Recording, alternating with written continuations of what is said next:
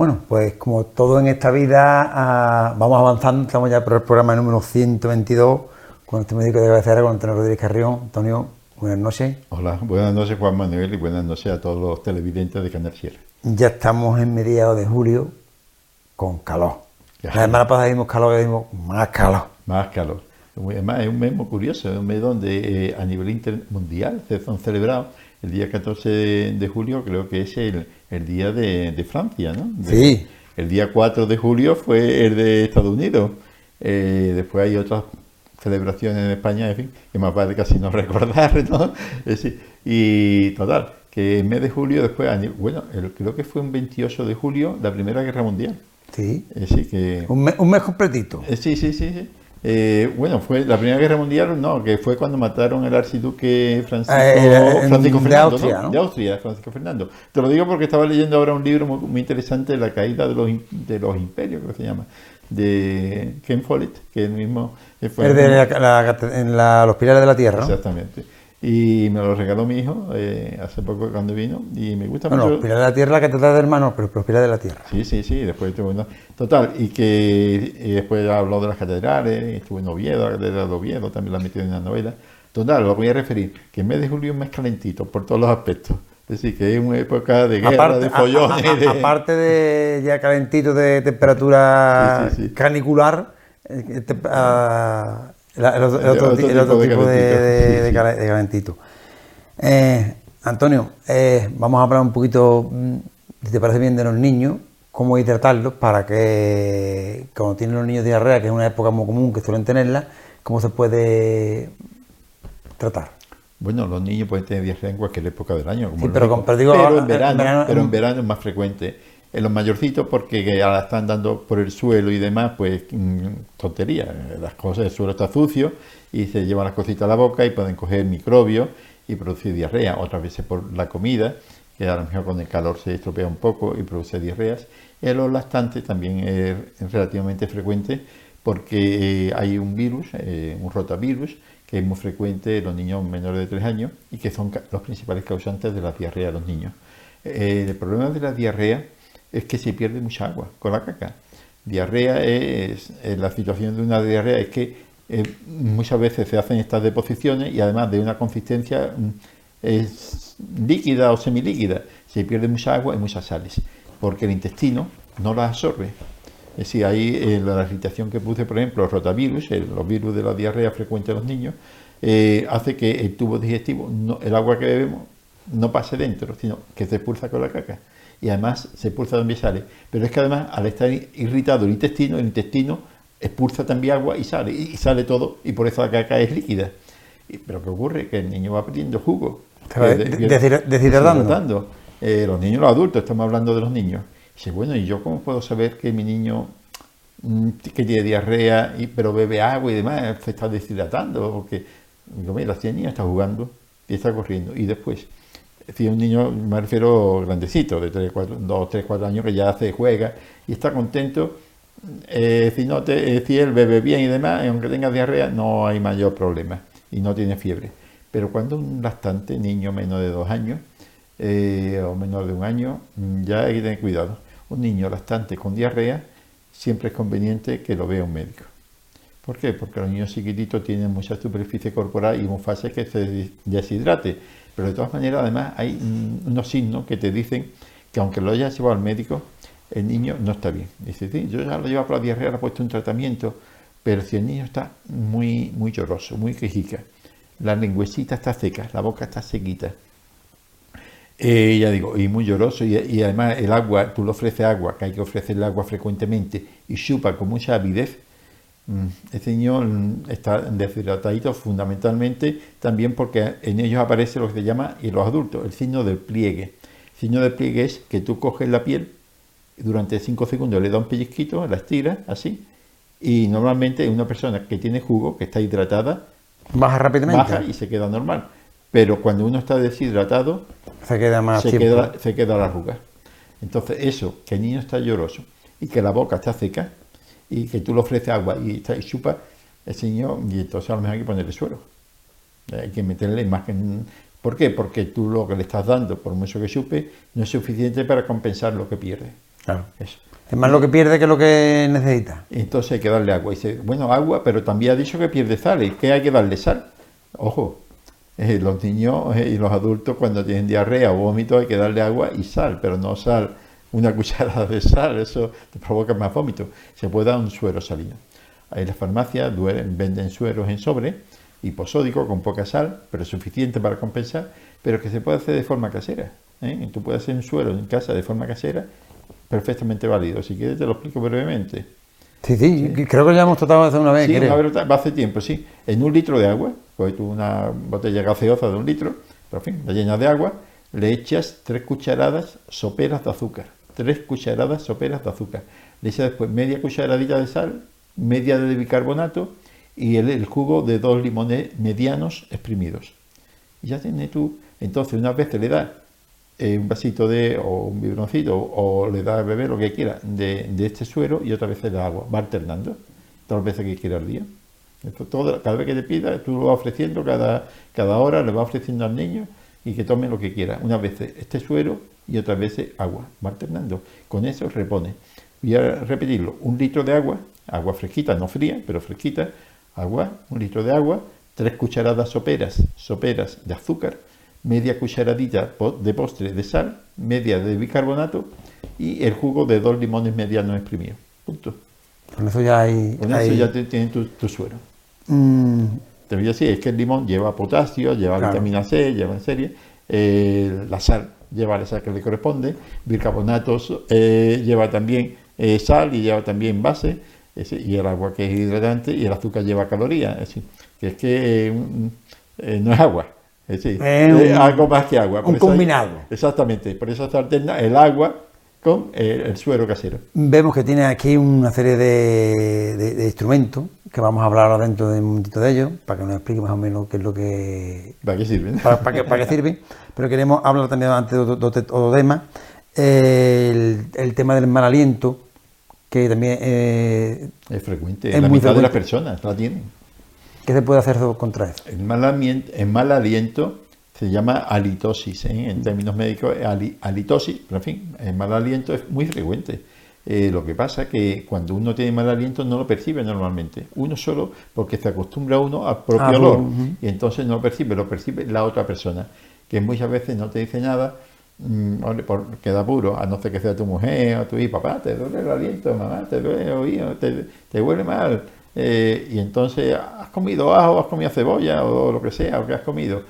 Muchas veces debido a, que has comido eh, algún alimento que normalmente suele ser el ajo y la cebolla lo más frecuente, pero no porque se quede en la boca, sino porque tú te lo tragas, eh, va al estómago, del estómago los aceites pasan a la sangre y al respirar tú lo sueltas por mucho que le lave la boca, eh, después de comer ¿Viene del estómago no viene, de... viene de la sangre, viene de los pulmones. Pasa al estómago, del estómago pasa a la sangre y entonces tú al echar el aire es cuando huele y es los aceites del aceite de la cebolla. Pero en fin, eso no, solo, no es lo más frecuente. Una de las cosas más frecuentes es la hernia de hiato. La hernia de hiato, o estómago que le llaman algunos, pero en fin, de hiato, es que el tubo que va desde la garganta al estómago, que es el esófago, cuando llega al estómago, se cierra, hay un músculo que permite que baje los alimentos y el agua, se abre y una vez que ha pasado se cierra, ya el estómago empieza a funcionar, pero no permite que suba. Pero hay veces que el músculo este, el músculo que va a la entrada del estómago, no se cierra del todo. Y entonces los gases que se están formando en el estómago suben y te vienen hacia arriba. Y eso huele fatal. Es una de las causas de mal aliento. Otra de las causas de mal aliento es la garganta eh, las amígdalas, pero hay a veces que no hay amigdalitis, que no te duele la garganta. Y dice, pero yo me abro la boca y tengo como placas aquí, puntos blancos, en las amígdalas, en la, aquí, en la angina. Y dice, bueno, pero eso, eso no es push, eso es grasa, calcium, que se le dicen, calcium de queso, mm. eh, huele como a queso. Bueno, y esa grasa que está aquí en las amígdalas, esos puntitos blancos, eso huele fatal. Eso huele como a queso añejo, y entonces cuando lleva cierto tiempo, pues produce un aliento Dice, y eso, entonces eso no es push, eso no es push, usted hubiera dado fiebre, el dolor de garganta, ¿no? eso es grasa que se forma como una especie de queso que se llama calcium y que huele fatal. Muchas veces tú te, lo comprimes con un depresor o te lo, te lo comprimes y a veces se vacía y ya está. Pero hay personas que lo fabrican y se queda, y entonces tiene que ser el otorrino que te lo vacíe. Eh, no duele, nada, pero es eso. Y otros son los problemas de nariz. Personas que tienen siempre la nariz atascada, que tienen, problemas de nariz para respirar, te provocan eh, eh, que, aquí se formen unos gases y que después salen por la boca o salen por aquí y te da mal aliento. Y otras veces son las encías. Personas que tienen prótesis, endodoncias, que tienen aparatito en la boca, la comida se le mete por debajo un poquito de la, de, aparato. de la prótesis y fermenta, por decirlo de alguna manera, y hay una serie de microbios que producen esos gases. Y yo me lavo muy bien la prótesis, porque hoy día ya lo que hay muchos son implantes, implantes, y entonces, y muchas veces, pues esos implantes por los lados se queda, o entre la encía y el diente, quedan restos de comida. Entonces muchas veces no se cepilla uno bien. Dice, no, hay que cepillarse de arriba abajo, chi, chi, chi, para que salga. No, no, no. El cepillado correcto es haciendo círculos. Tanto así que los cepillos eléctricos van dando vueltas y lo correcto es ponérselo en la encía, entre la encía y el diente. ¿Para qué? Porque al rotar te va sacando lo que está incrustado entre el diente y la encía, te lo saca. Si no, tú al hacer así, lo que hace es meterte la comida que está cerca entre el diente y la encía, te lo metes más para adentro. Y entonces fermenta más. Y fermenta más porque se queda ahí metida. Entonces, y eso huele fatal. Fíjate tú, hasta el cepillado, lo que influye, el cepillado, las prótesis y después la lengua.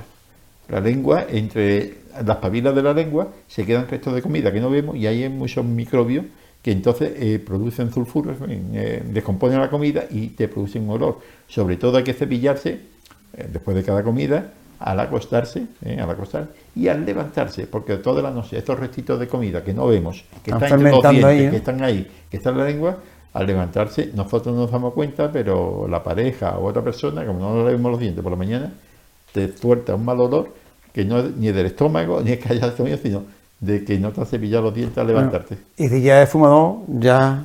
La sequedad de boca, personas que hablan mucho, en este caso nosotros, por eso beben agua, porque la sequedad de boca provoca también mal olor.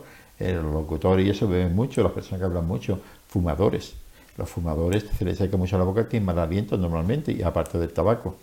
Eh, eh, pues todas estas personas deben beber agua, el que fuma deja de fumar, el que habla pues beber, eh, tomar algún chicle para que tenga siempre jugosidad, está bien hidratado, esas son las causas, y hay después muchas causas que no llega tú nunca a conocer, ha atacado todas esas cosas y dice, bueno, pues sigue con mal aliento, pues todavía no se ha descubierto, ahí la mitad de las personas muchas veces no se sabe el porqué de ese mal aliento. Causa, hay múltiples. Múltiples, pero que muchas se corrigen, o por lo menos se aminoran. Eh, Antonio, tenemos ahí una serie de aparatos o instrumental, instrumental eh, que, que nos, va, nos va describiendo. Sí, porque la semana pasada hablamos de que ya gracias a Dios eh, la mayor parte de las plazas están cubiertas. Están gente propietaria, médicos propietarios, han salido ya, que han pedido el destino que han querido, que están en sus pueblos o cercanos a sus pueblos, van y vienen, y ahora ya no tienen esa incertidumbre de contrato mes a mes cada dos meses, cada seis meses, no, ya están estables, ahora pueden hacer una medicina como ellos quisieran, educando a sus pacientes, enseñándoles, porque saben que ese es su cupo, ya de ahí hasta que se muera otra vez se jubilen, la mayor parte de ellos, a lo mejor 40 o 50 años, y todavía me quedan 20 años, y en 20 años me da tiempo a mí, ahí poquito a poco dando cursos, talleres, ¿no? que voy a planear algo y me voy a ir al siguiente, antes eso podía hacer muchas cosas. Pues bien, el médico con muy pocas cosas puede hacer muchas cosas. Mire, primero con, los sentidos. Nada más que viéndote, cuando nada más que entra el paciente, ve la forma con que anda. Dice, esta persona viene arrastrando el pie de una forma, este lo han visto. Hasta en el hospital y yo no lo he visto porque estaba yo de vacaciones y al volver veo que va haciendo la pierna así, haciendo, y, con la mano así, dice, ya la han visto. Nada más que ver, hay cosas que se ven. esa persona está muy amarillo, nada más que lo ve, dice, tiene ictericia, este tiene un problema de hígado, de páncreas o de, mm. algo.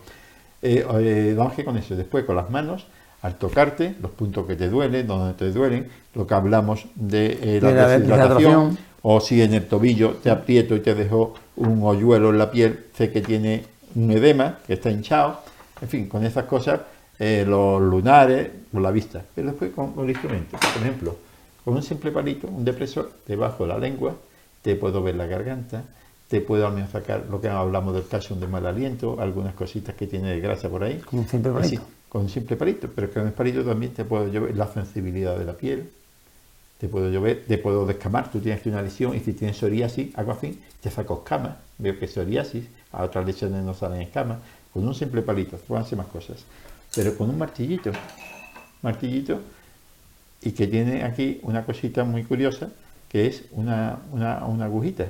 Desenrosco yo esto, desenrosco esto que tiene aquí, y saco una agujita. Y con esto yo puedo ver la sensibilidad, la sensibilidad de diferentes... no siento nada, o sí, siento como que me pincha.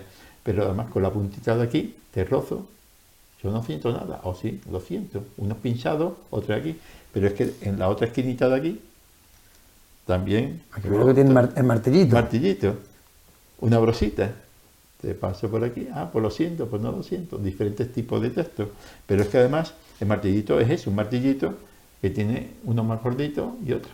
Y con esto, por ejemplo, dice, cruce usted las piernas y ahora te da aquí en la, en la parte esta de la rodilla, donde está la rótula.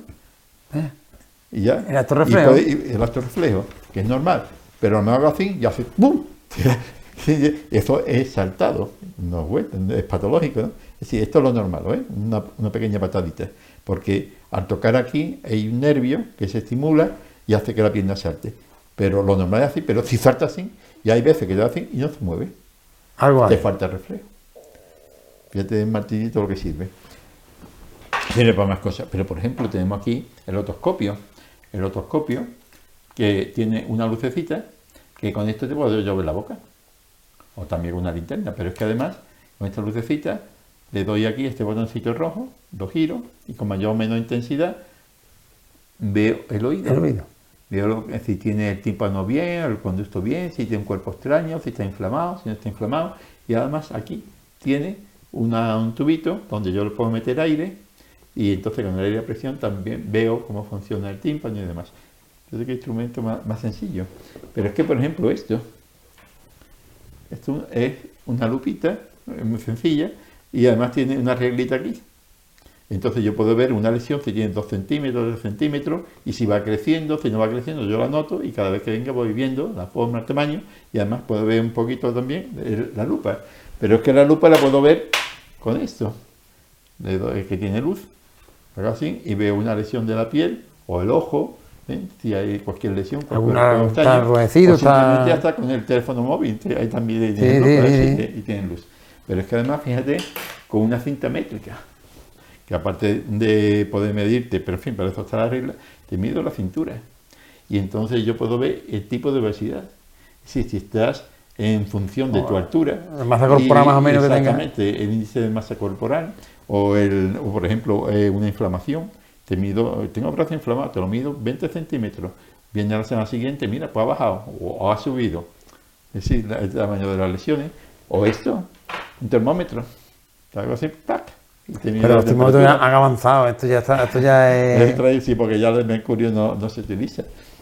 Pero, aquí, por ejemplo... El... Antonio, perdona, ¿quién no utiliza un, un termómetro de mercurio que apenas ve la rayita? Y bueno, el termómetro ese escuchaba, pero hay otros termómetros que la gente apenas conoce. Está el termómetro de temperatura basal, que es que se utiliza eh, para ver si una mujer está ovulando. Son unos termómetros normal, parecido normal, pero que tiene las rayitas más separadas, es decir, eh, a lo mejor, y entonces, bueno, la ya electrónico, y entonces eh, con este termómetro de temperatura basal Tú, eh, antes de levantarte por la mañana y antes de desayunar, te toma la temperatura la mujer. Ya vamos a hablar de los métodos anticonceptivos. Como tú quieras. Y entonces, que la mujer estuve la temperatura después de haberte la tomado, eh, en el momento de ovulación, en el momento de la ovulación, la mujer se pone más, con más temperatura. Y entonces, esos décimas, dos, tres, cuatro, cinco décimas, significa, es un indicativo de, que está ovulando o que va a ovular. Eh, en fin, falla mucho porque hay que juntarlo con otros métodos, métodos sintotémicos, pero en fin día vamos a hablar de eso. Y este es el fonendo. el famoso fonendo. El famoso fonendo que nos permite pues escuchar. Pero que también es simple, ¿eh? Es simple, esto es simplemente un, dos tubitos huecos, un tubito de goma y aquí una campanita, que es donde la vibración suena aquí y tú lo escuchas aquí. Entonces el corazón lo pongo yo aquí y si quiero escuchar, escucho pom, pom, pom, pom. Eso es lo normal. Ahora, si empiezo pop, pop, pop, pop, pop, es que he visto una muchacha muy guapa, he visto mi mujer se acelera el corazón, como dice la canción, ¿no? ¿O viste una factura? o me llega la factura, o me llega la factura de Hacienda, es decir, que una comunicada de Hacienda. O empieza, pom, por pop, pop, pop, por pop, pop, pop, pom, una arritmia. Ya no va pom, pom, pom, pom, pom, pom, que es lo que debe ir, sino va arrítmico. Y, o, una neumonía. Escucho así y, oye, aquí no se escucha nada. Respira fuerte. Normalmente escucha murmullitos, uh, como cuando pasa el aire por un tubito. Pero cuando hay una neumonía, está todo lleno de pus, de líquido, dice, aquí hay una neumonía, o aquí hay un derrame de líquido, o puede ser sangre. Entonces tú haces una radiografía y ves la mancha. Eh, y entonces, en fin, puede ser eh, incluido en épocas de tuberculosis que había, pues aquí fue uh, como una caverna, como cuando el aire entra en una, en, una tinaja, uh, pues eso era una caverna, un hueco que había en el y era tuberculosis, así antiguamente la tuberculosis. Curioso. Es decir, con esto, y después está el aparato de la atención para ver si tiene una tensión alta. Que también ya, ya eh, estos, aparatos ya han evolucionado. Sí, hombre, ahora ya, está todo electrónico. Pero esto, ¿cuántas veces habrá puesto todo esto, Antonio? Y la que me va a seguir, yo de vez en cuando me la tomo por aquí. Esto, la perilla, yo la tengo bien, pero en fin, pero la perilla... ¿Cuántas? Cuánta... Muchísimas, muchísimas.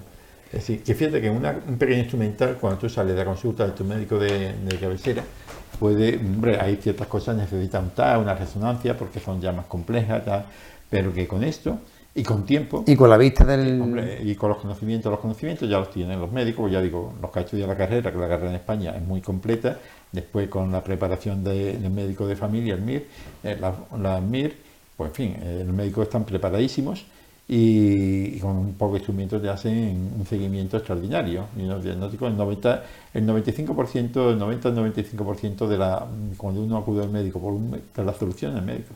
El 95% te lo soluciona el médico de familia, perfectamente. Y te lo trata. Después hay un 5% que tiene que ir al ginecólogo, al traumatólogo, una resonancia, una ecografía. Pues te complica. Igual que un buen taller te arregla la mayor parte de las averías del coche. Pero después hay ciertas averías que tienen que ir al de electricidad, o de chape pintura, porque claro, ya son cosas que... Pero, pero no, un buen taller de coche te arregla la mayoría de las cosas, un buen mecánico te arregla la mayoría. Después hay cosas especializadas. Un trasplante de corazón no te lo van a hacer en un centro de salud, en un hospital cualquiera. Pero pueden diagnosticar. pero te saben cuándo mandarte o cuándo te lo tienen que hacer. Bueno, Antonio, el tiempo es oro en televisión y se nos ha pasado el tiempo de esta semana. Nos gustaría estar hablando contigo, como tú bien sabes, muchísimo más tiempo, pero no hay problema. La semana que viene, si tú quieres, volvemos aquí y, y nos sigue dando tu saber consejos. No, perfectamente, por mí encantado y ya lo veremos la lo semana que, lo que, lo, que, lo que nos ha enseñado con, con, con, con el instrumental, con cuatro aparatos, ¿eh? cuatro instrumentos. Un día hablaremos de lo que nos puede hacer la enfermería. La enfermería es la mano derecha del médico. Es decir, sin enfermeros no habría medicina. Así que esta vez la ha tocado a los médicos, la próxima nos tocará a enfermería. Pues nada, Antonio, muy buenas noches y si los espectadores quieren la semana que viene, nos volvemos a ver.